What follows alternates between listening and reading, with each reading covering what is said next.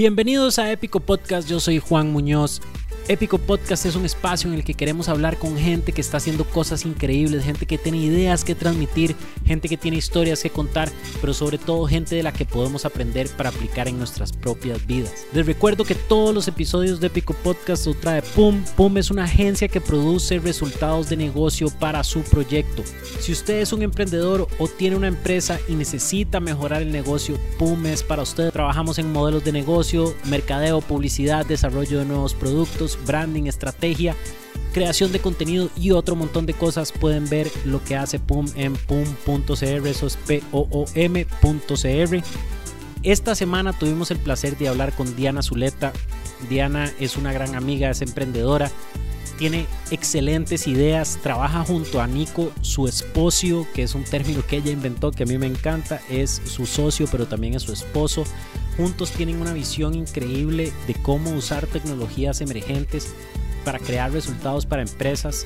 Las ideas de Diana, las ideas de su negocio, como la manera en que estudió, ella inició estudiando ingeniería igual que yo, después se metió al mundo del diseño y al mundo del emprendimiento. Hablamos un montón también de ser mujeres en emprendimiento, hablamos de empatía, Hablamos de un montón de cosas importantísimas, pero además creo que hay unas joyas y un montón de aprendizaje en este episodio que ustedes pueden aplicar en sus propias vidas. Entonces, sin más, los dejo con Diana Zuleta desde Casa 3, que es la oficina de Pulse Live Media y de la, de la creativería. Épico.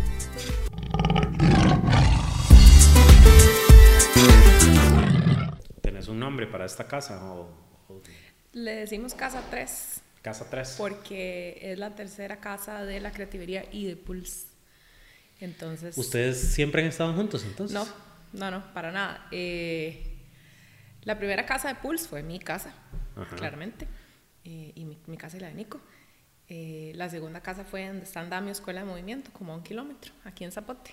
Uh -huh. Y ahí en Andamio comenzamos a hablar, o sea, ya conocíamos a Michael, a Felipe de la creativería, comenzamos a hablar y se nos hizo súper buena idea, ya habíamos trabajado juntos y dijimos, vámonos. Entonces era como un testamento de las terceras casas de ambos, pero no, nunca habíamos... Y de ellos, entonces es la tercera casa de ellos también, pero Exacto. las primeras dos de ellos fueron... En otro lado. En Exacto. otro lado. Uh -huh. Ah, qué interesante. Sí. Entonces la casa 3, aquí está Pulse, Pulse oficialmente se llama Pulse Live Media. Pulse Live Media, pero es el nombre jurídico. Ya hemos querido dejarlo atrás. y entonces el nombre es Pulse. Es Pulse. Ok, buenísimo. Sí. Y la creatividad son unos amigos de ustedes que mm. tienen una agencia de diseño. So, sí, eh, desarrollo para móviles específicamente. Ok, genial. Entonces, contanos un poco de lo que hace Pulse. Ok. Pulse es un estudio de diseño. Trabajamos con una vertical súper importante de tecnología emergente. Entonces, nuestras soluciones parten de un equipo interdisciplinar que trabaja sobre problemas utilizando metodologías de pensamiento de diseño y para implementar eh, siempre utilizando tecnología. O sea, nosotros estamos buscando diseñar y comunicar a través de la emoción, de la sorpresa, de la curiosidad y nosotros usamos la tecnología para eso, para encender el fuego de la curiosidad en la gente o en nuestras audiencias a través de la tecnología. Eso está chido, encender el fuego de la curiosidad a través de la tecnología. Hay dos términos ahí que yo creo que se oyen mucho cuando se habla sobre emprendimiento y tecnología y cosas así, que no se entienden bien y tal vez vos nos puedes explicar, que son tecnología emergente Ajá. y, bueno, design thinking, no me acuerdo cuál fue el término en español que usaste, pensamiento pero de pensamiento de diseño. Uh -huh. okay. ¿Qué es una tecnología emergente? Una tecnología emergente, que eh, deberíamos llamar a Nico, que está ahí atrás. Nico es el Master Technologist.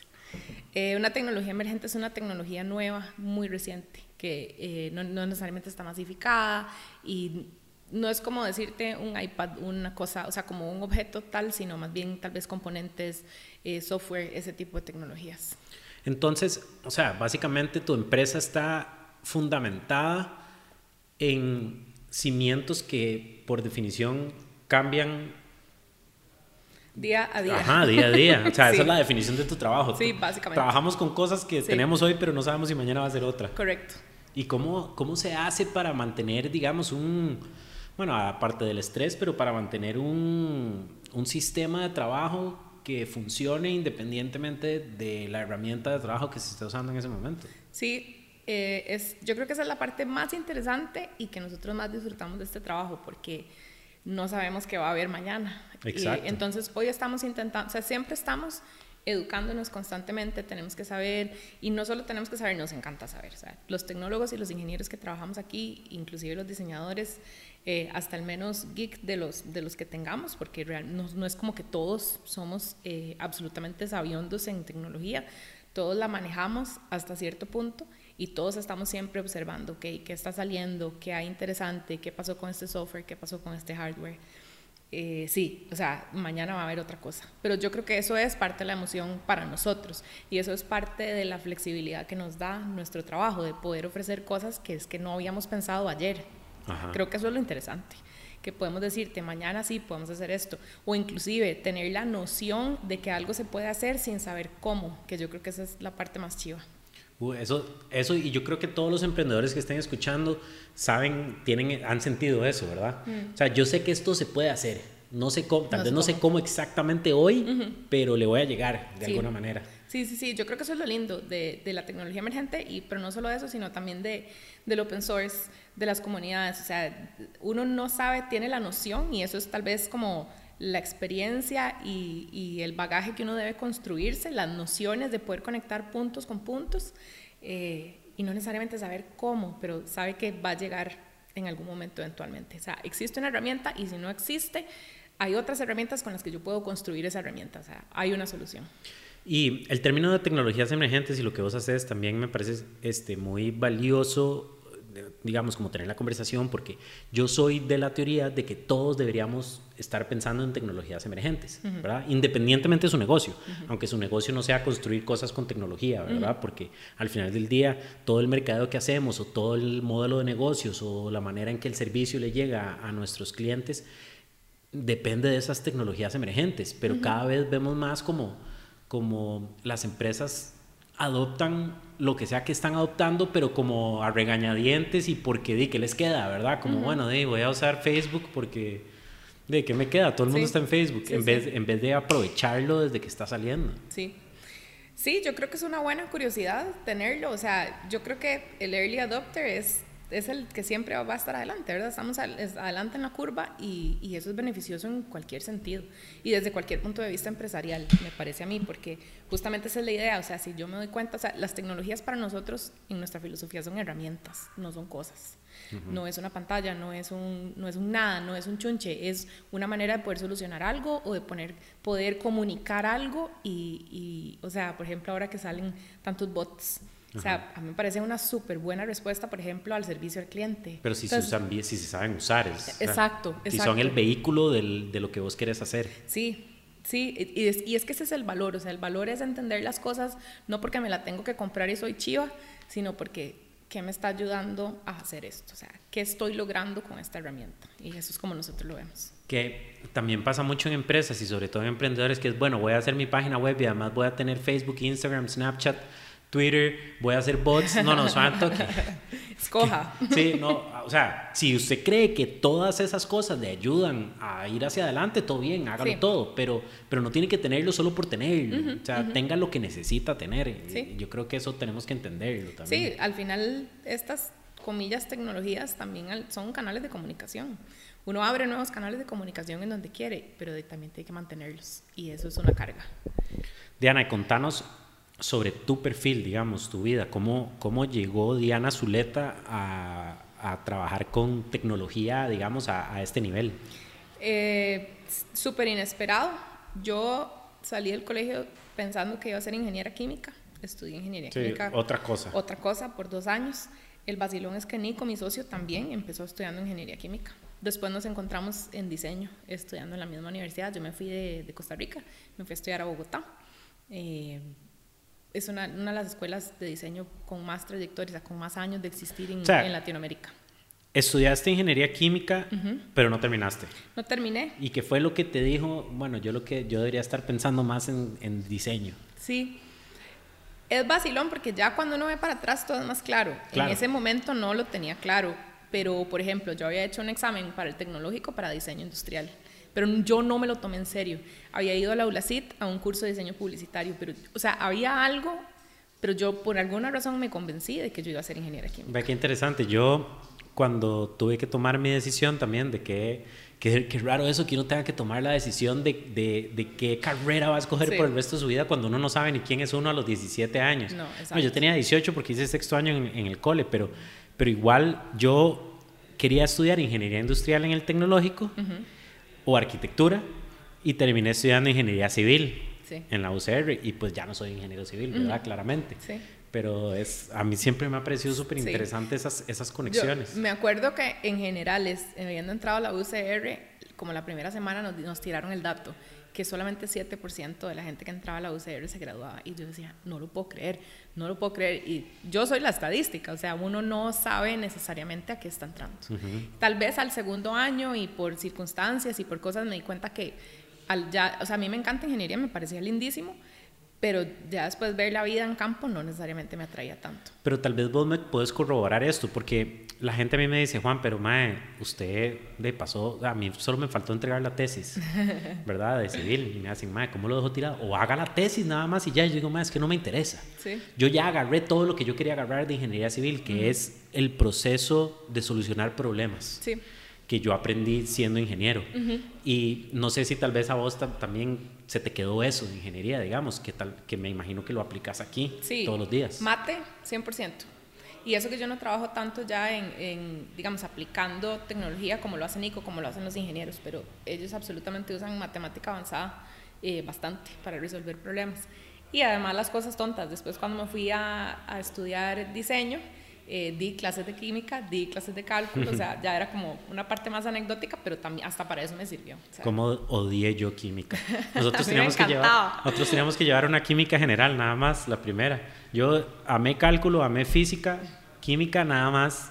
Mi cerebro no, nada más no lo logra. Sí, no, mi cerebro no lograba física, pero química y mate. Esos sea, que le- patas que el- se oyen son mis perros. Son lo- los perros más bonitos del mundo. Uno, uno amarillo anaranjado y otro negro. Chivísimas. Ya se van a echar. Así que se echen. Em, algo te iba a preguntar y me- los perros me, me sacaron del, del pensamiento. Ah, Ok, entonces, estamos en Bogotá. Ajá. Que en Bogotá estudiando diseño. Diseño gráfico. ¿Y por qué Bogotá? Y, o sea, no, hay todo varias, bien, hay ¿verdad? varias Pero, razones, hay varias razones. Mi papá es colombiano, Ah, pero ok. tiene de vivir aquí más de 40 años.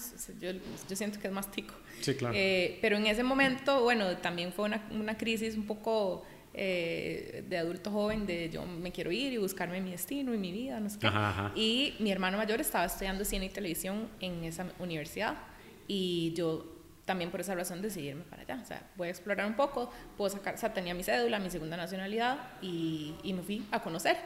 Sí duré primero un año eh, estando allá, conociendo, entendiendo si me gustaba, trabajando y al final de ese año ya presenté los exámenes para entrar a diseño. buenísimo. Y ahí, entonces, Nico, tu socio, también había comenzado estudiando ingeniería química Ajá. por sus propias decisiones de vida Sí. en Bogotá, porque él Ajá. es colombiano, Sí. Y también decidió entrar a diseño. Sí. Y hicieron su carrera, pero ¿qué los motivaba a decir, ok, agarremos esta carajada de diseño y, y hagamos algo completamente diferente? Porque, porque diseño gráfico es diseño gráfico, ¿verdad? O sea, y ustedes están, sí, pues trabajando, me imagino que Sí, hacen algo de diseño cosa, gráfico, es- pero... Es pero- otro currículum, por Ajá. decirlo así. Pasaban varias cosas. Ambos eh, somos curiosos, rebeldosos, como de, ok, pero ¿qué más hay, verdad? La especialidad de Nico, al final de diseño gráfico se hacen un año de especialización en ciertas cosas. Yo, por ejemplo, hice fotografía, diseño editorial y otras cosas. Y él siempre se fue hacia las nuevas tecnologías. Entonces ahí definitivamente empezó una parte y es que él pudo empezar a tomar algunos cursos de ya que tenían que ver con programación o con otras cosas y empezamos a encontrar nuevas soluciones y nuevas cosas que nos encendieron mucho la curiosidad. ¿Y en qué contexto temporal es esto para entender las Ajá. tecnologías emergentes, digamos, de ese Eso momento? fue 2005, 6, 7. Ok, entonces en ese momento estábamos, estábamos digamos, web, web 2.1.7, una vara así. O sea, Twitter estaba, todavía no había lanzado o acaba de lanzar. O sea, no, no es la locura de tecnologías emergentes No. que tenemos hoy que una semana sale una cosa nueva y la otra otra. Exacto, no, pero sí primeros eh, microcontroladores, este, Arduino, pero sobre todo enfocado desde el arte también. O sea, el movimiento artístico era el primero que se estaba eh, expresando con las vías de la programación. No, no, no era el movimiento maker en ese momento, para nada. O sea, el movimiento maker es relativamente más nuevo. Entonces, cuando ustedes estaban, o cuando por, tal vez Nico estaba, digamos, traveseando con estas nuevas tecnologías, era por una vara de, de, arte, era por ver qué puedo hacer a nivel estético, digamos, y conceptual este, con, con, estas tecnologías. Sí, los primeros experimentos y las primeras cosas, además de la tesis, que creo que fue el primer punto importante de, de la parte de él ya como tecnólogo, eh, mucho tenía que ver con creación de imagen, que está muy pegado al final a diseño gráfico, ¿verdad? Estamos, lo que pasa es que da imagen en movimiento, pero creada por código, entonces toda esta curiosidad como de qué pasa cuando yo expongo algo que es una imagen a las matemáticas y el código, qué me resulta, estas cosas. Y ya después eh, su trabajo de graduación sí fue súper fundamentado en tecnología, en, tecnología, en tecnologías emergentes, en óptica. Eh, y tuvo que ver con la memoria. Era un trabajo de la memoria y cómo funcionaba la memoria, una exploración sobre eso.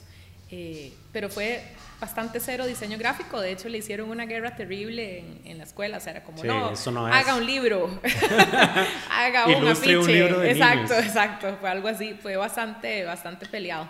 Eh, mi trabajo tuvo que ver mucho más con investigación y de hecho quería, ya, ya sabía que quería volver a Costa Rica y me puse a investigar sobre diseño gráfico en Costa Rica.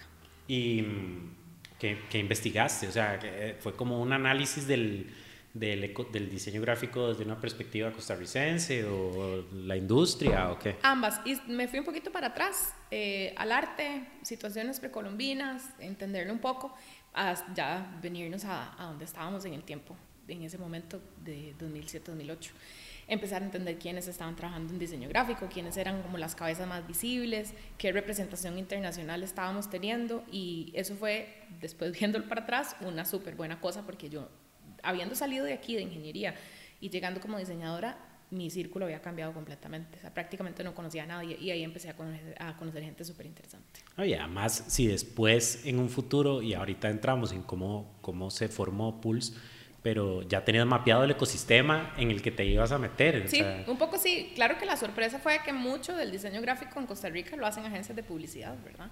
Esa es una de las cosas que tiene Costa Rica diferente eh, por la globalización y por los procesos que nosotros hemos pasado, políticos, sociales, etcétera. Pero, ok, explícame, porque tal vez nada más habiendo visto diseño gráfico en Costa Rica, es lo único que conozco. ¿Cómo se hace en otros países si no es a través de agencias? Digamos, por poner el ejemplo de Colombia, Colombia tiene una historia de muchísimos años en el diseño gráfico como, como disciplina Solo empecemos por ahí, la educación, 50 eh, años por lo menos de que las escuelas empezaron a ser formadas en Bogotá. Y nosotros es mucho más reciente, o sea, nosotros hemos hablado de artes gráficas o de publicidad en nuestras carreras, entonces ya de por sí la educación que se estaba dando no era la misma. En Colombia, por ejemplo, venían profesores que venían graduados de Bauhaus, o sea, son unas cosas como mucho más eh, tradicionales del diseño gráfico como emergió que tal vez el nuevo diseño gráfico. Nosotros en Costa Rica tenemos una comunicación muy comercial también, muy, muy publicitaria, porque, porque siempre hemos tenido relación comercial con Estados Unidos, porque vienen marcas, y en los otros países de Latinoamérica no necesariamente ha sido así. O sea, las expansiones, es vacilón porque a veces yo digo con Nico, y Nico me dice, yo conocí un, cualquier chocolate cuando tenía 20 años y vos lo conocías desde que tenías 9, porque aquí han llegado las cosas desde siempre. Entonces, eso tiene mucho que ver con cómo hemos crecido y manejado la comunicación y el diseño gráfico en Costa Rica. Qué interesante, porque, bueno, yo he estado, yo he estado teniendo esta teoría en la cabeza que, que, que trato de, de resolver y es sí, en Costa Rica estamos tratando de impulsar muchísimo el emprendimiento basado en tecnología, pero, pero más que tecnología, en, en TICs, ¿verdad? este, cuando yo el y he estado pensando que el fuerte es de nosotros es el emprendimiento en diseño, en, en, el servicio del diseño, ¿verdad? Este, pero que para mí siempre ha sido como, como algo que ha existido en Costa Rica, ¿verdad? Porque uno creció viendo o pensando en JBQ y ¿verdad? En todas estas agencias que tienen súper renombre y de gente súper conocida. Lo mencionaba en el podcast con Paula en la semana pasada. que los diseñadores, cuando yo estaba creciendo, cuando yo estaba en el cole y en primeros años de U, eran los rockstars. Claro. No, no quería ser diseñador porque porque eran los rockstars, eran cool, ¿verdad? Entonces, para mí, yo siempre más bien he tenido como que el diseño gráfico en Costa Rica, no sé, como que uno siente que siempre ha existido, ¿verdad? Como que siempre ha estado ahí. Entonces, sí. chiva ver la otra parte de, de, que no tanto. Sí, o sea, en, en, la práctica siempre ha estado. Sin embargo, es interesante ver el enfoque que se le ha dado, que es distinto. O sea, nosotros quizás no tenemos una tradición tan fuerte de cartelismo, por ejemplo, o de diseño editorial, y ya ese tipo de cosas que son mucho, mucho más profundas del diseño gráfico o, específicas del diseño gráfico, que, que, otras que tengan que ver más con artes visuales que, que están más enfocadas hacia la publicidad. Qué chido. Tiene que ver un poco también con que nuestra política siempre ha sido muy buena, o sea, en Latinoamérica ha sufrido mucho y muchos de los movimientos artísticos y de diseño también son un grito de, expresión, ¿verdad? De cosas sociales y políticas y realmente nosotros hemos tenido una historia súper pacífica. Nacen de esa tensión, ¿verdad? Yo escucho mucho, o podcasts que escucho, o biografías y cosas así de artistas, ya sea que son comediantes o músicos o eh, escritores o lo que sea, y todos hablan de que la mayoría, si, si, si, han tenido una vida casi que perfecta, digamos, es muy difícil crear arte, porque no hay una tensión que esté pidiendo, ¿verdad? Esa, esa expresión. Claro. Es muy interesante, algo que, digamos, mi cerebro no lo comprende, pero, pero siempre se oye como muy chiva. Y entonces, ¿se graduaron en Bogotá? Sí. Y se vinieron inmediatamente. ¿Qué, qué idea tenían? ¿Qué querían hacer con toda esta información que tenían ahora? tuvimos una idea con, con una primera empresa que realmente no, no, no, surgió, que es algo de lo que poco hablamos, eh, pero sí fue como un primer intento y ya habíamos empezado a conocer el ambiente, con quién podíamos trabajar, habíamos agarrado como a dos personas clave, eh, pero teníamos dos socios más con los que es, hablando de fracaso, que hoy vamos a ir a hablar de fracaso, realmente fue una sociedad fracasada por nuestras personalidades y los objetivos que teníamos. Entonces, eso fue lo primero que hicimos. Tuvimos un, un conato de, de, otra empresa que no... ¿Y eso era diseño gráfico? No, en realidad ya con la misma idea, eh, de empezar a trabajar, no con la misma idea que tenemos hoy, con la misma idea que teníamos en ese momento de, de, de generar instalaciones, interacción por ahí. Eh, eso pasó inmediatamente que nos vinimos para acá. Y pasaron muchas cosas muy rápido, nos casamos al, casi al mismo tiempo que ya eh, creamos Pulse formalmente y entonces teníamos dos super retos de independencia y además de vámonos a ver cómo vendemos y masticamos y digerimos esto y lo hacemos una empresa. Qué chiva y, y a mí siempre me gusta hablar con emprendedores y se acuerdan cuál fue el primer proyecto exitoso en el que trabajaron. Y, obviamente todos se acuerdan y es como el que están más orgullosos. Tal vez no es el mejor que uno diga, ma, ese fue lo que me salió mejor, pero puta madre, esa vara sí que fue chiva. Contanos de ese proyecto. A ver, nosotros en ese momento manejábamos productos y manejábamos para hacer proyectos.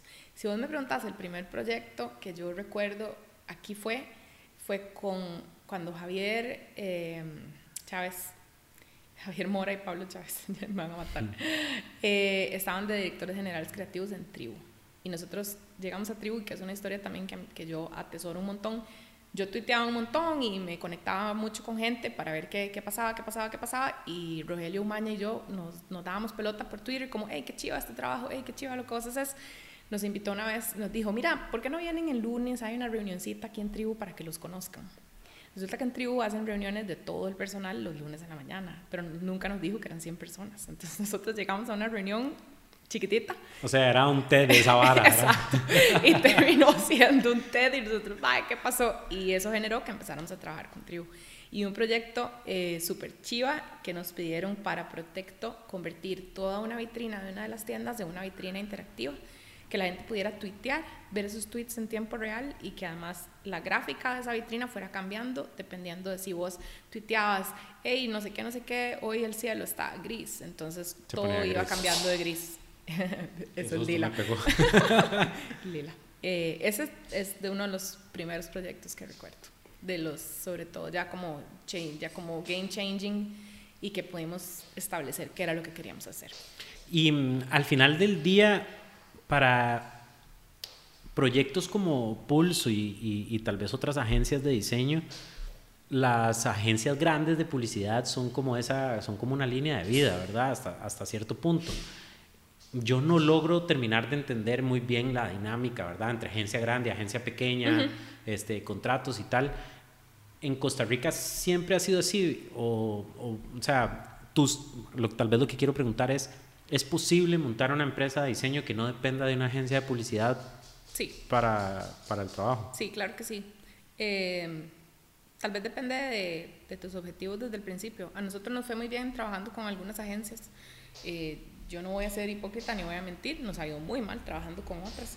Sí, bien y mal, como todo. Sí, bien y mal, pero de, de que es posible, es posible. O sea, evidentemente las agencias tienen, cumplen un rol importantísimo para muchas empresas y muchas veces en los requerimientos que esos clientes les presentan a las agencias uno puede participar y hay algunas agencias que definitivamente son eh, suficientemente abiertas y colaborativas para poder decir, hey, vení, trabaja con nosotros, que es un modelo que a nosotros nos gusta mucho trabajar, o sea, nosotros queremos colaborar siempre.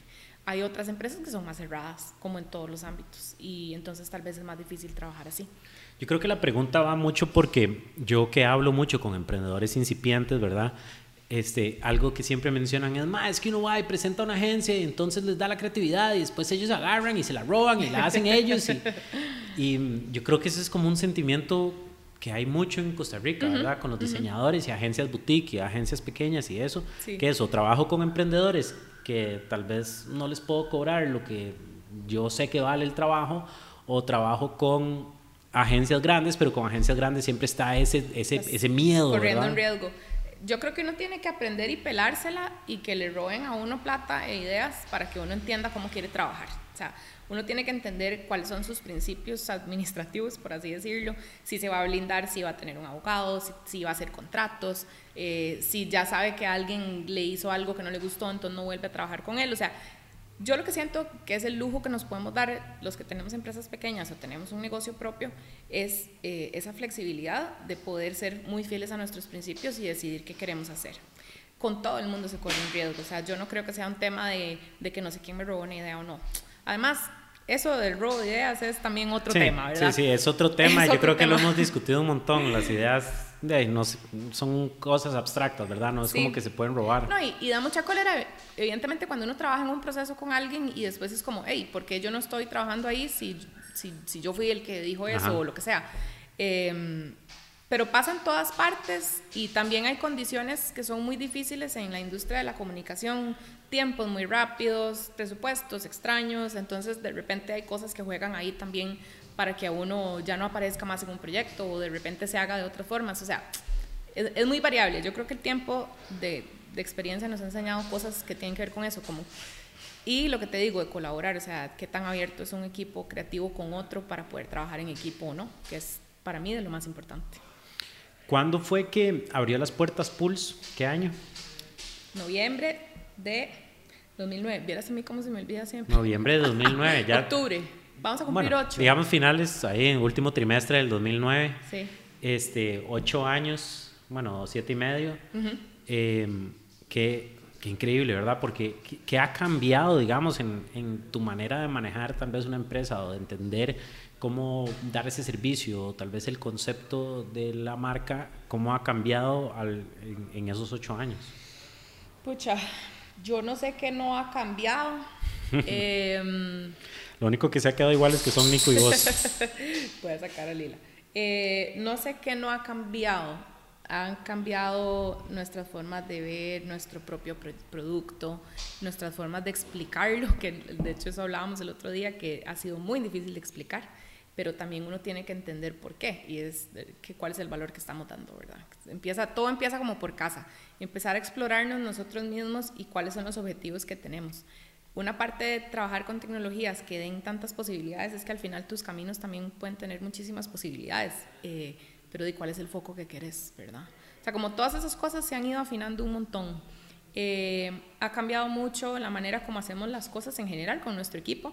Éramos Nico y yo, en algún momento tuvimos todos los roles encima y poco a poco hemos ido eh, teniendo en el equipo gente mucho mejor y, con la que hemos podido trabajar y, confiar y, eh, no sé, armar un equipo súper chiva como el que tenemos hoy, eso, eso lo cambia todo también. O sea, tener que trabajar con gente y trabajar para gente, porque al final ese es mi rol. O sea, yo trabajo para mi equipo por lo menos un 50% del tiempo. Eh, yo soy de, principios y me conocen, creo que se me conoce por eso, y es que yo, yo siento mucho eso. Si nosotros si bien no somos una mega empresa, nosotros no estamos aquí por la plata. Nosotros definitivamente queremos trabajar con gente con la que sentimos que podemos trabajar bien y con productos y mensajes que valen la pena. Entonces eso también ha ido cambiando. quizás hay cosas para las que podíamos trabajar antes que no necesariamente nos sentimos cómodos trabajando hoy.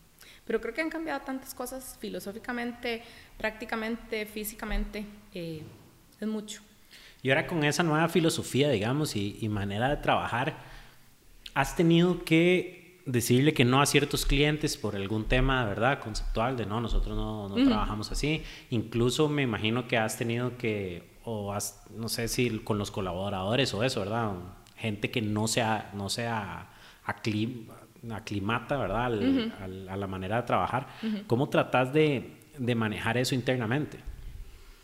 Bueno, nosotros intentamos ser muy abiertos y las discusiones que tienen que ver, por ejemplo, con clientes o proyectos, las abrimos al equipo. Entonces, rara vez, excepto que sea algo muy específico, Nico y yo tomamos una decisión eh, directa sobre algo así. Entonces, nosotros abrimos, contamos qué es lo que estamos pensando y eh, intentamos llegar a un, a un acuerdo, o sea, no una votación, sino un acuerdo como qué nos parece esto, pa, pa, pa, pa, lo hacemos, no lo hacemos, nos interesa, por qué razón.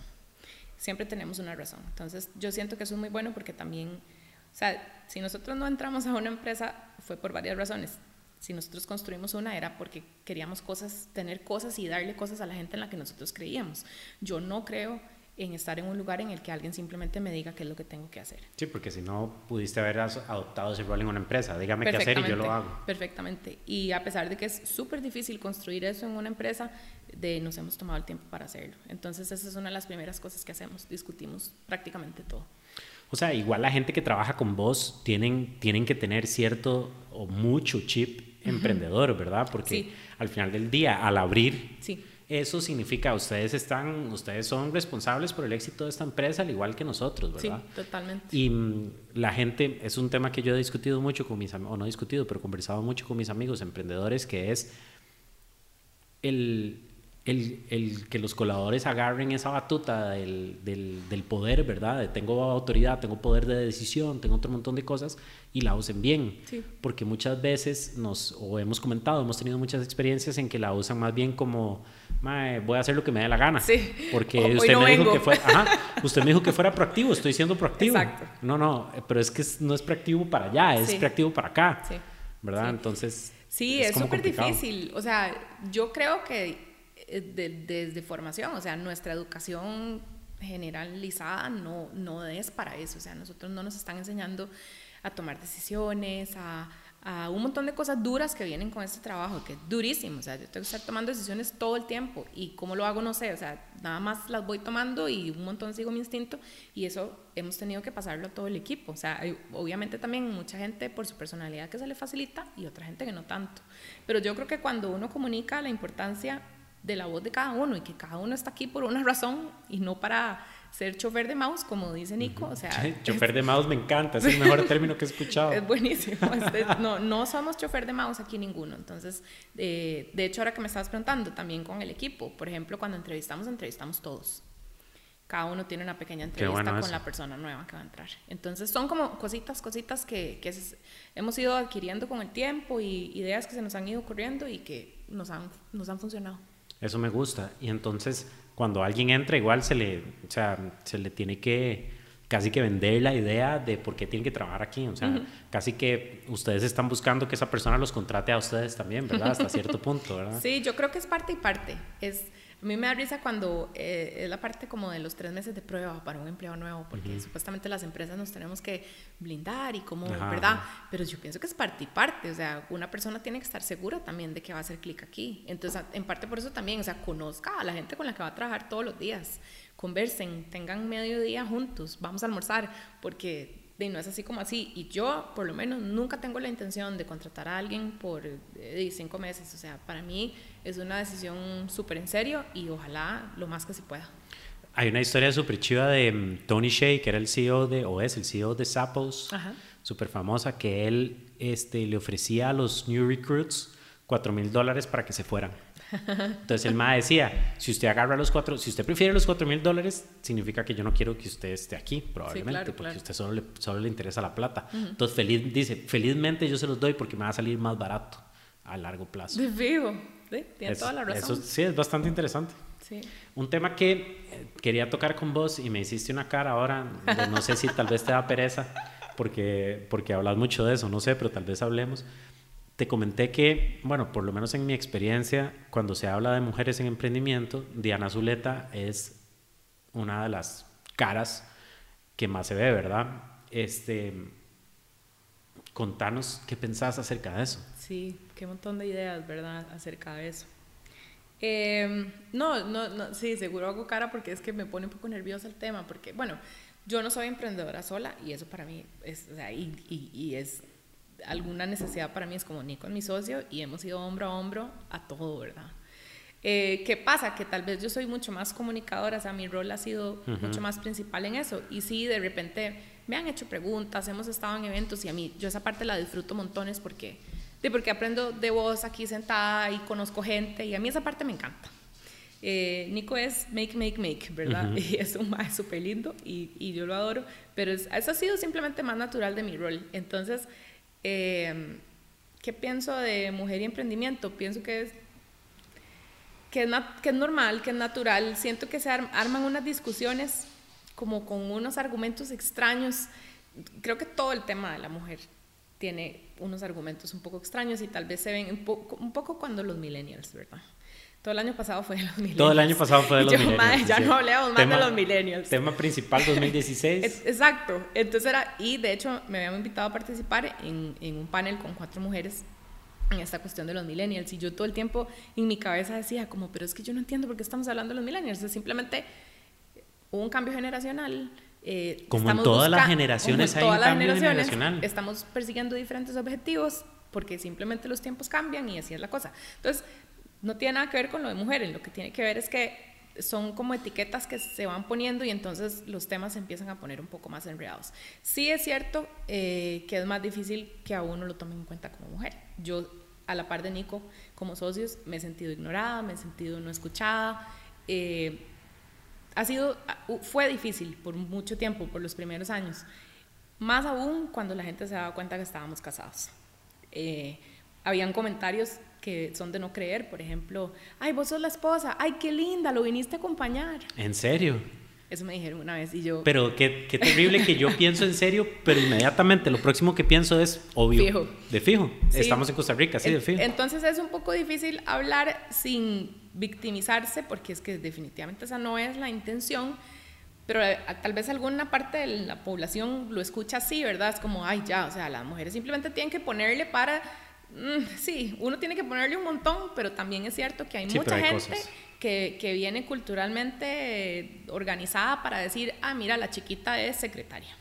Es, eso sí, o sea, yo, a mí a veces me cuesta un poco darle vuelta a este, a este tema porque en mi casa mi mamá y mi papá eran igual de líderes, igual de emprendedores, igual de trabajadores, igual de todo, ¿verdad? Y mi hermana y mi hermano y yo también, o sea, nunca hubo una diferencia hombre-mujer en mi casa. Pero, pero cada vez que hablo más del tema y cada vez que conozco historias de otras personas y, de, y veo cómo han criado a otras mujeres versus a cómo han criado a otros hombres, se ve una diferencia abismal. Sí.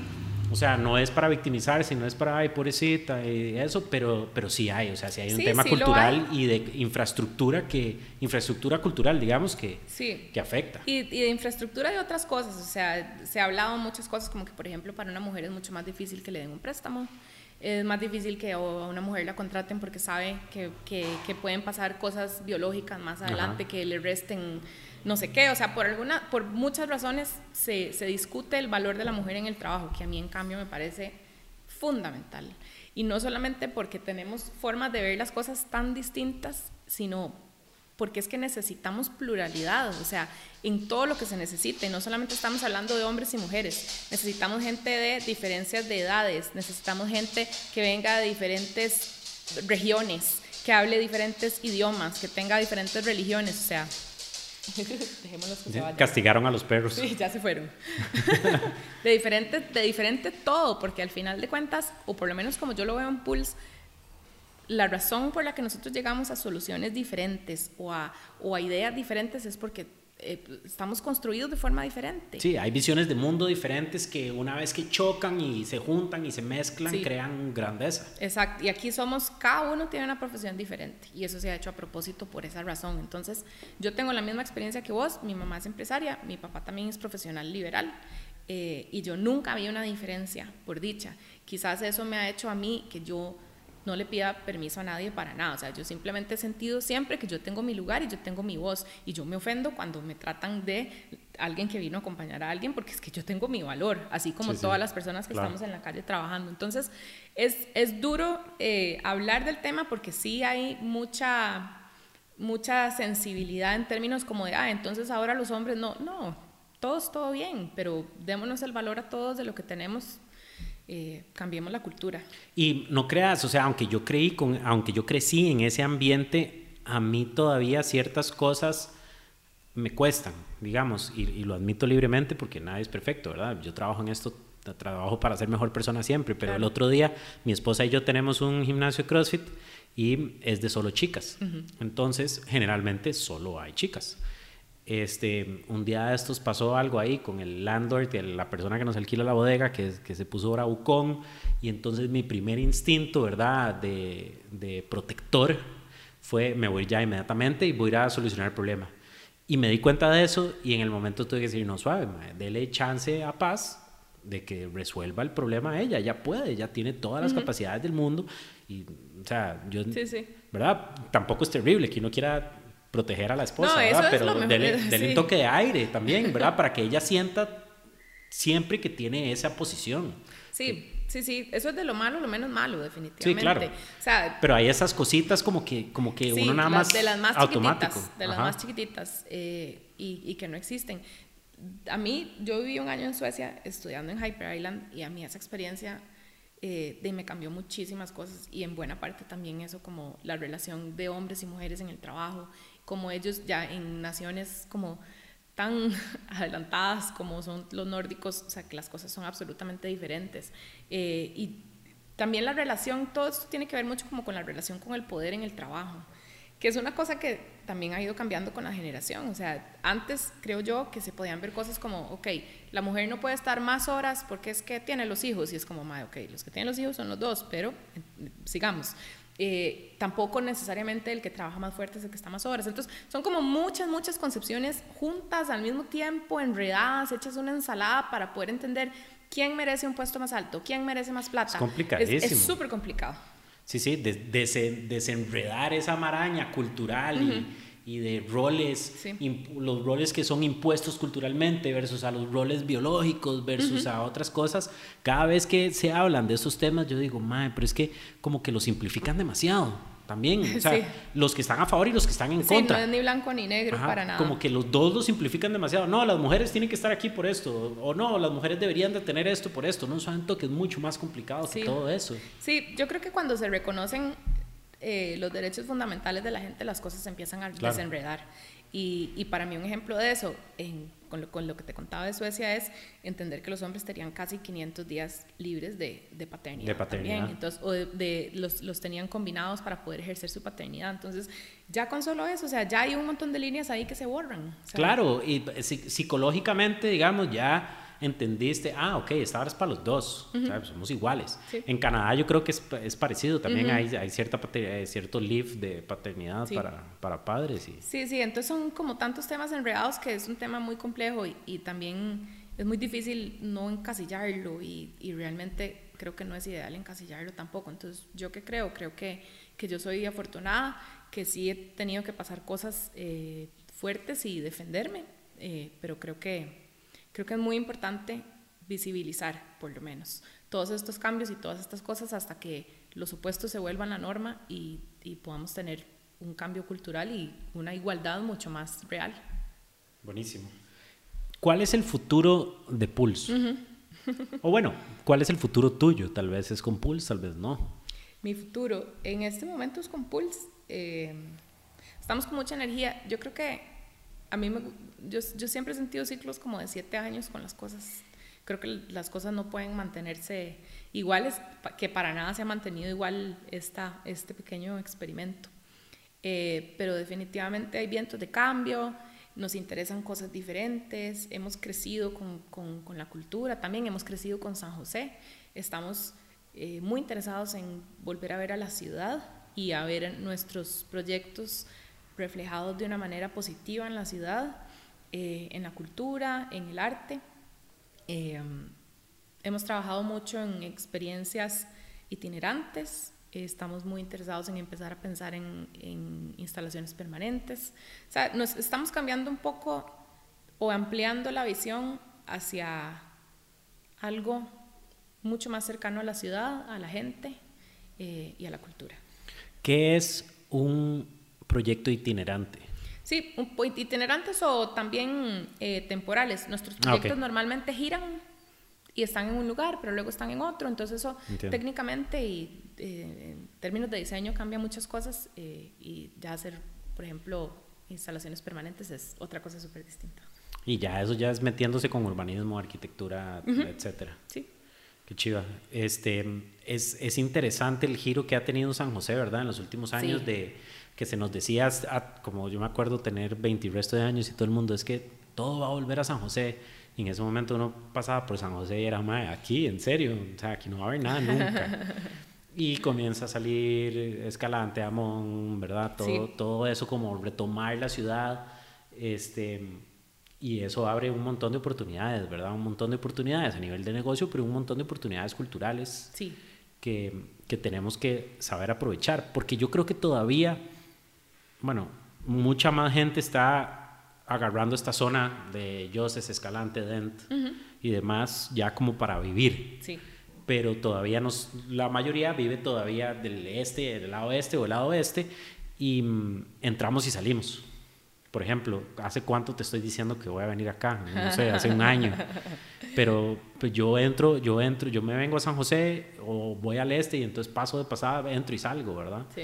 Que eh, las cosas que vos estás hablando de instalaciones y ese tipo de cosas es como para, justamente para eso, para traer más flujo, sí. para... Sí, eh, en parte para traer más flujo también creemos en, en, en que la, la, la ciudad necesita emoción y es lo que hablábamos al principio y cómo podemos nosotros trasladar ese, ese, esa visión que tenemos nosotros, esa forma de expresar la emoción hacia la ciudad, porque creo que todos somos responsables de la ciudad. Es súper, súper fácil quejarse.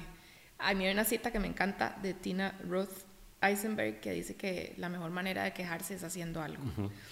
y, y, queremos hacer cosas que, que, que nos solucionen cosas en la ciudad.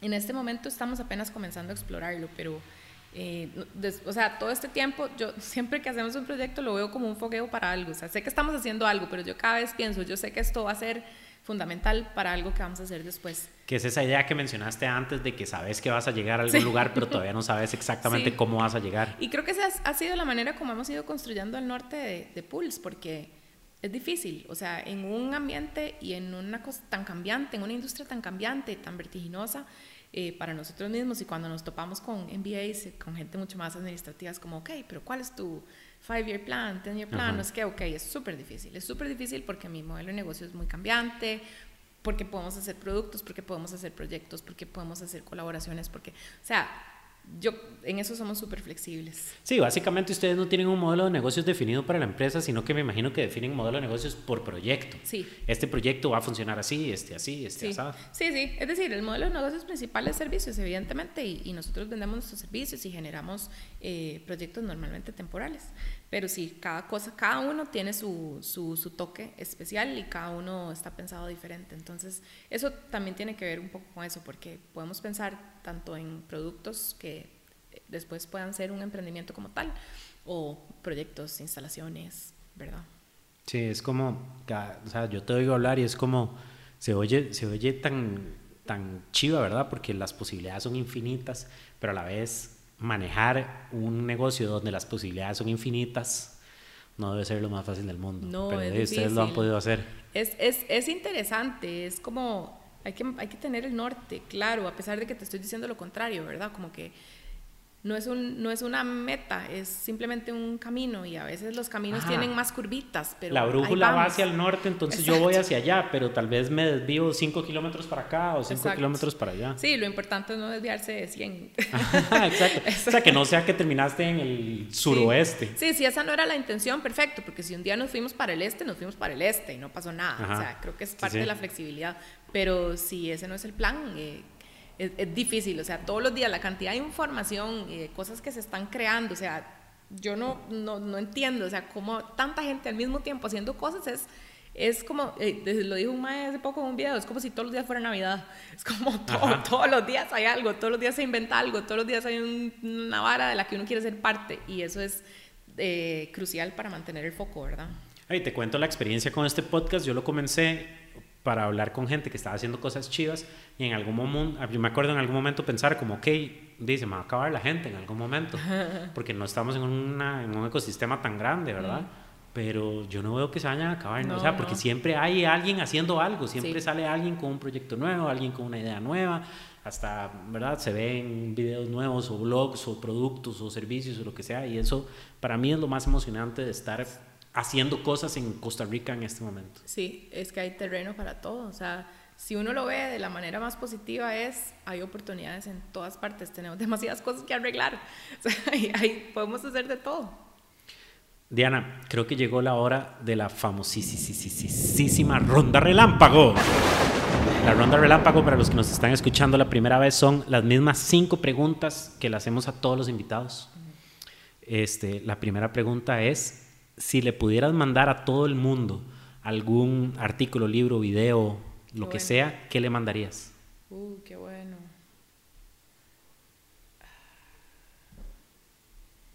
Mm, en este momento hay un video que, que tengo en mi computadora de hace como un mes, que es uno que sacó Life Hacker sobre empatía.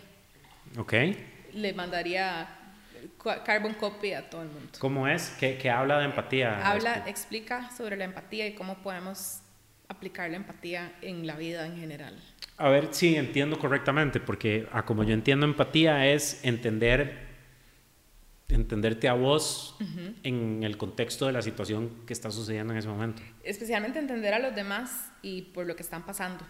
Yo creo que a mí de las varas más que más me gustan de trabajar en comunicación es justamente la comunicación y cómo la comunicación es esencial para todo lo que hacemos, para las relaciones con las que, ¿verdad? Las que entablamos y los negocios, todo, todo, todo, todo. Y sin empatía no funciona nada. O sea, uno tiene que entender con quién está hablando y para quién está trabajando para poder hacer las cosas bien. Además, la vida como que agarra, yo de un par de años para atrás o año y pico, he, estado tratando de practicarlo más, no sé si le había puesto ese título, empatía, ¿verdad? Pero, pero entender un poco por qué las cosas pasan, ¿verdad? Y mm, como emprendedores es muy fácil decir, ah, es que ese maje que no me entregó esa vara a tiempo, es que me odia o que chicha, no quiere que yo que yo sea exitoso, lo que sea, no nos un toque. Entendamos, o sea, la historia de vida de esa persona puede ser muy diferente, puede tener unos miedos y unas limitaciones diferentes, incluso puede tener motivaciones diferentes. ¿Qué lo motiva a esa persona a estar haciendo eso? ¿Por qué? Y si uno no entiende eso, no puede llegar a tener una, a tener una relación con la persona que soluciona el problema. Sí. Ah, porque si no, los dos están peleando su propia batalla, pero contra cada uno y nunca se va a llegar a ningún lado. Exactamente, más o menos, algo, una parte del video es algo así como no estás hablando, estás teniendo un combate verbal. Ajá. Y con uno mismo, porque la otra persona está hablando de otra cosa. Sí. Aunque se, porque, y es vacilón, porque tal vez uno está teniendo una discusión con alguien y por fuera se oye como que es la misma conversación, pero en realidad uno puede fácilmente poner una pared en el medio y esta persona está batallando contra unos demonios y unas y unos prejuicios y unos este ¿cómo se dice? Complejos y otro montón de cosas, ¿verdad? Y la otra persona otra cosa. Nunca van a llegar al mismo punto. Sí. Ahora me lo pasas para linkearlo, para linkearlo en el, en, para los que están escuchando en el, en el blog post que, en el que subimos el episodio, vamos a poner los links. Súper. Pregunta número dos. ¿A qué le tiene miedo? A un montón de cosas. me da risa, me han hecho esa pregunta antes y la primera vez que me la hicieron dije, uy, la verdad es que creo que a nada. Eh, ah, matoncita. Exacto, y después dije, qué idiota, le tengo miedo a mil, cosas. Le tengo miedo a algo muy vacilón, que son las mariposas. ¿A las mariposas? Sí. entre más grandes, más miedo. Ah, pero las mariposas feas, las que son como... En realidad todas me, me, genera mucha inseguridad que me huelen a la cara y entro ahí como en un pequeño, ah. pequeño pánico. Porque yo sí detesto de esos grandes ah, grises, esas son horribles. Ni quietas ni moviéndose, no, no. Eh, le, tengo miedo también un poco a las cosas que sé de mí, que quiero mejorar, o sea, les tengo mucho respeto, las conozco, como que cada vez intento domarlas más. Eh, le tengo últimamente mucho miedo a la muerte, he estado pensando mucho en eso, eh, o tal vez no a la mía, sino de, de mis personas tan amadas. Eh, yo, creo que hay muchos miedos de muchas cosas. La diferencia quizás con ese primer momento de no le tengo miedo a nada es que ahora entiendo que, que que no es el miedo, sino enfrentarlo, ¿verdad? Que es como mantenerse, mantenerse de pie. Me gustó mucho eso que dijiste de que te da miedo las cosas tuyas que sabes que tenés que mejorar. Porque nunca lo había, nunca lo había, nunca lo había eh, verbalizado, digamos, o, expresado yo mismo, pero yo también, le yo, yo también le tengo miedo a eso. O sea, apenas lo dijiste, me di cuenta que eso era. Porque hay ciertas cosas mías que yo sé que tengo que mejorar y, hay, y me da miedo nunca poder mejorarlas. Mm. Y hay otras cosas que también mías que yo antes creía que eran fortalezas, que ahora me da miedo que sean debilidades. Mm. Entonces, qué chido eso que dijiste, porque ahora ya tengo todo un tema de qué pensar en mis meditaciones mañaneras. Y el miedo a la muerte, sí, yo también le tengo pavor. Este, le tengo pavor a, la muerte ajena, cercana y, y, a la muerte personal. Sí, pero es vacilón, tal vez es como por épocas. A veces no pienso nada en eso y hay tiempos que digo como IMAE. Puede pasar en cualquier momento. Sí, yo, le, yo eh, ya he contado esta historia varias veces en el podcast, pero yo me acuerdo carajillo tratando de sentir lo que era estar muerto. Yo sé que no tiene sentido, porque no se puede sentir nada y eso era justamente lo que me daba miedo, que no sabía. Sí. Qué miedo. Sí. Bueno, pasemos. Pregunta número tres. ¿Tenés alguna rutina diaria o cualquier cosa que tenés que hacer todos los días que te permita seguir creando, sobre todo en este ambiente tan cambiante que vos tenés? ¿Hay alguna rutina que te apega a, tu trabajo? Em, digamos, por fuera y por dentro, los días siempre los comienzo con mis perros, caminando, tomo mucha agua, eh, estoy intentando meditar todos los días, estoy intentando hacer yoga todos los días, es súper difícil, ¿verdad? yoga es durísimo. Sí, pero todos los días es más difícil aún, tengo unos horarios requete cambiantes. Entonces, en los tiempos más estables de mi vida estoy, estoy bien, estoy. Pero en la casa, siempre lo, me gusta más hacerlo en la casa.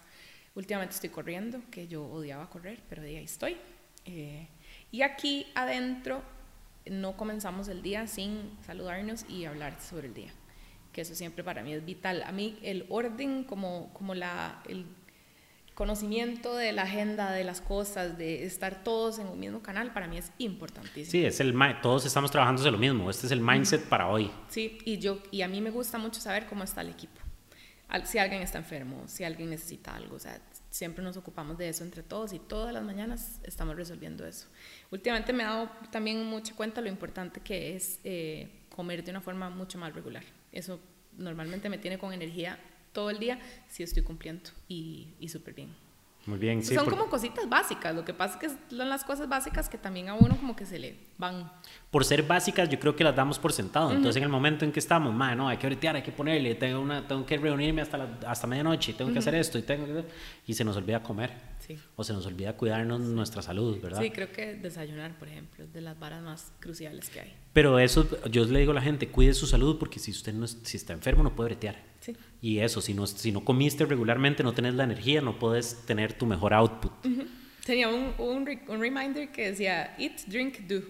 Ajá. coma, tómese un vaso de agua, dele. Y dele, sí, sí, sí. es, échele la gasolina al carro por si quiere que ande. Sí, sí. Pregunta número cuatro. Si tuvieras que cambiar o si pudieras cambiar algo de la actitud del costarricense en el 2017, ¿qué cambiarías?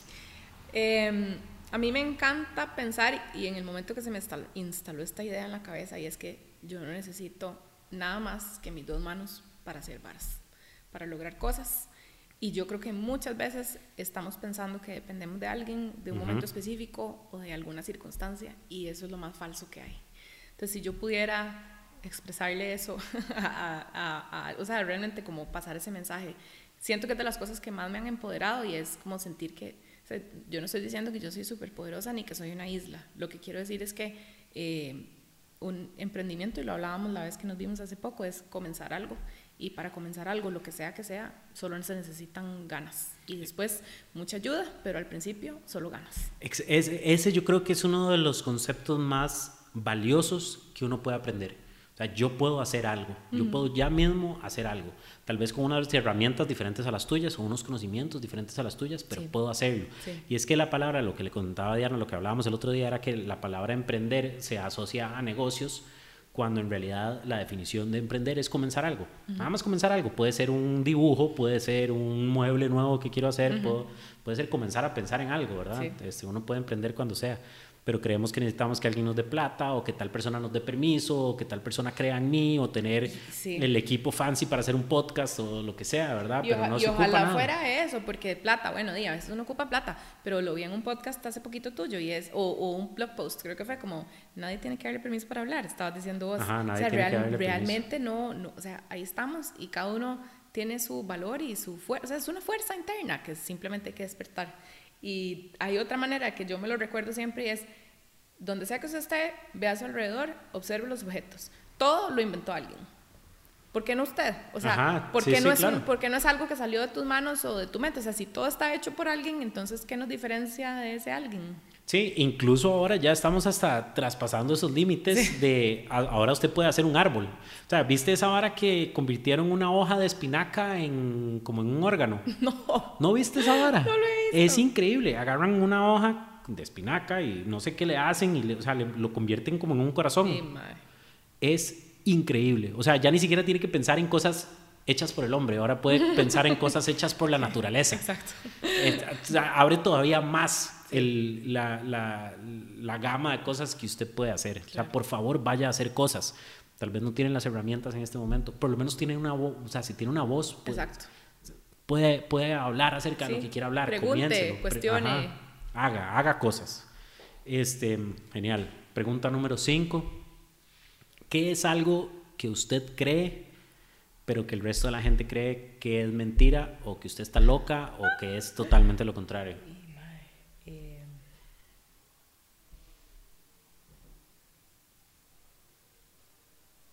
Vamos a editar este silencio. No, a mí me gustan los silencios. La gente siempre dice eso, me va a editar el silencio, ¿no? Es importante entender que Diana no tiene todas las respuestas en la palma de la mano. No, fijo, no, no tengo ninguna. el otro día, mientras piensa, para que, para que piense, leí un quote súper bueno de un entrenador de CrossFit súper famoso en Estados que dice, yo estoy 100% seguro que me estoy equivocando en este momento, solo todavía no sé cómo. De eso me recuerda algo y es un poco eso, como tal vez lo difícil que es tomar decisiones, que es algo que no necesariamente todos estamos en una posición que tenga que tomar decisiones tan intensamente como cuando uno tiene un negocio o alguna dirección de algo. Y, y yo muchas veces al final de una discusión o una conversación me veo diciendo, vea, yo no sé qué estoy haciendo nunca, nunca, nunca, nunca. O sea, yo me despierto y enfrento lo que venga. Eh, y puede ser que no se vea así, porque tal vez por mi manera de hablar o por mi manera de ser, se diga como lo que vos estás diciendo, y más, están todas las respuestas, ahí están todas las cosas, pero en realidad yo no sé nada. O sea, en realidad yo me dejo llevar un montón por mi instinto y por la experiencia de vida. Pero como que uno crea que tiene que saber algo para poder dirigir una situación, tomar una decisión o hacer algo, no hay, no hay tal cosa. Eso es súper cierto. En realidad uno cree al principio, mucha gente cree que tiene que tener tanto conocimiento académico y tanta experiencia laboral y tanto entendimiento de no sé qué para poder ir a hacer lo que quiera hacer. Cuando en realidad la gente que está haciendo eso, que usted cree que tiene esas cosas, está bateando. O sea, no está bateando a lo loco, pero tiene inseguridades. calculados. Ajá, tiene inseguridades, está contestándose sus propias preguntas en el momento. La única diferencia es que se, se contestan sus preguntas haciendo. Sí. ¿Verdad? Y a mí me pasa mucho también, yo creo que por mi manera de ser, porque, porque soy como muy driven, ¿verdad? Muy hacia adelante. Entonces, como, mae, a veces para bien, a veces para mal. Es como, ah, porque usted sabe esas varas. O me dicen, usted, usted es un sábelo todo, qué pereza, mae. O sea, usted porque siempre tiene que tener razón. Y yo siempre digo, yo no sé si yo tengo razón o no. En este momento yo no sé si tengo razón o no. Pero es lo que yo creo. Y también confío en lo que creo, confío en ese instinto. Sí Y, y, por eso a veces se, se, puede sentir como que, ah, ese mae sabe todo. No, no, yo estoy confiando en, en, un instinto de una experiencia de vida, conexiones ahí en el momento que estoy haciendo. Sí. Y usted lo puede hacer. En algún momento, es, es, toda esta discusión como de entrar en diseño o en tecnología, en áreas que no son ni tecnología ni diseño, eh, hay algo muy bonito y es como que darse el lujo de no saber nada sobre algo le permite a uno romper todas las reglas y, cuestionarlas, ¿verdad? Entonces creo que es eso del conocimiento y es el conocimiento está ahí afuera, o sea, todo está en internet, definitivamente todo, pero uno no tiene que específicamente saber algo de algo para hacer algo, o sea, yo, creo que hay algo dentro de uno, hay experiencia de vida, hay un montón de otras cosas que no quiero decir que la gente no tiene que estudiar, eh, pero de verdad que estar en esa posición de tomar decisiones, de liderazgo y eso es mucho más una actitud que, que realmente tener un conocimiento amplísimo de algo. Yo cada vez siento que sé menos. Es, y no es que sabes menos, es que cada vez que aprendes algo te das cuenta que hay mucho más camino sí. hacia adelante. Sí, pongámoslo así, está más bonito. Ajá, estás, estás, eh, yo, yo, lo, yo lo asemejo mucho a, a, gente que habla, digamos, yo escucho gente que le gusta cazar con arco y flecha, uh -huh. O gente que hace muebles, o gente que hace levantamientos olímpicos, y, y todo el mundo habla como, más es que nunca se termina de aprender esta vara. Uh -huh. ¿verdad? No, no hay un conocimiento, no es como que, ah, ma, ya como, porque uno está acostumbrado a un sistema educativo donde es, ok, ya aprendió todo lo que tenía que aprender en noveno, listo, pase a décimo.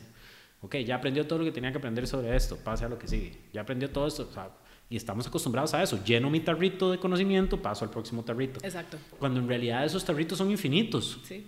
Y eso es lo chiva de no saber que, mm. que, que puedo aprender. Sí. Entonces hay que agarrarle ese gusto a, aprender cosas. A aprender, esa es la clave. Yo, yo creo que es, tal vez es la diferencia más grande en la educación de diferentes modelos que yo he experimentado y es el que más me ha convencido es eh, todo está ahí y usted simplemente tiene que aprender a aprender.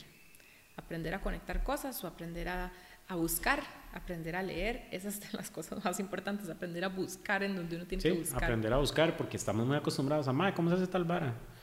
yo molesto a mi mamá cada rato porque es, ¿cómo se hace tal cosa en la compu? Y yo, mami, usted, usted siempre fue la exploradora, ¿verdad? Usted siempre fue la que nos dijo que averiguáramos cómo se hacían las varas. Explore, explore con su compu. Pero eso es todo, madre, ¿cómo se hace tal vara? Voy a llamar a tal persona para que me solucione esto. Y, y nunca nos damos como la oportunidad de aprender nosotros. Mm. Y puede ser que la caguemos, probablemente la vamos a cagar. Pero, ¿y? Pero es chiva. Sí, no ah, pasa nada. No la caguen con algo heavy. Sí. Pero bueno, Diana, muchísimas gracias. Creo que hemos tenido una conversación increíble en tu casa slash oficina, bueno, en tu oficina, que es como tu que casa. Es como una casa, sí. Que es como una casa. Es una casa, de hecho. este, ¿a, dónde, ¿A dónde pueden ir a ver más información de Pulse? ¿A dónde pueden sí. ir a ver más información tuya, de Nico, etcétera? Uh -huh, uh -huh, uh -huh. En realidad, bueno, el Facebook caso facilísimo, ¿verdad? Pulse, eh, así como P-U-L-S-E en Facebook. Nuestra página es www.pulse.works. Es uno de esos dominios nuevos. Punto .works, Punto que están, works. Como, están como de moda porque ya no existe nada punto .com. Exacto. eh, que estamos relanzando pronto. Estamos, todo, todo este mes hemos estado trabajando en ese. Bueno, todo este mes no. Estaba trabajando mucho en ese relanzamiento, pero ya estamos terminando. Eh, nos encanta, tenemos un canal de Vimeo que está lleno, lleno, lleno de cosas. En Vimeo nos pueden buscar como Pulse también. Eh, y ahí, no sé, 200 videos de cosas Ah, qué chido. Super, ahí tenemos súper bien alimentado. Y nos encanta Instagram, pasamos vacilando en stories y en cosas así. Entonces, esas son como nuestras redes más activas. Buenísimo. Este, ahorita voy con Diana a un evento que nos invitaron a hablar sobre todo el tema de fallar. Uh -huh. este, si es bueno, si es malo, qué tenemos que saber de fallar como emprendedores y todo es chivísima. Este, voy a llevar estos micrófonos. Si lo logramos grabar, en algún momento lo voy a subir. Si no, pues pues de ahí no. Pues no. Este, les recuerdo que estos podcasts los trae PUM. PUM es una agencia de resultados de negocios para emprendedores y empresas. Pueden ver todo lo que hacemos en pum.cr, esto es p-o-o-m.cr. La próxima semana venimos con más historias épicas. Épico.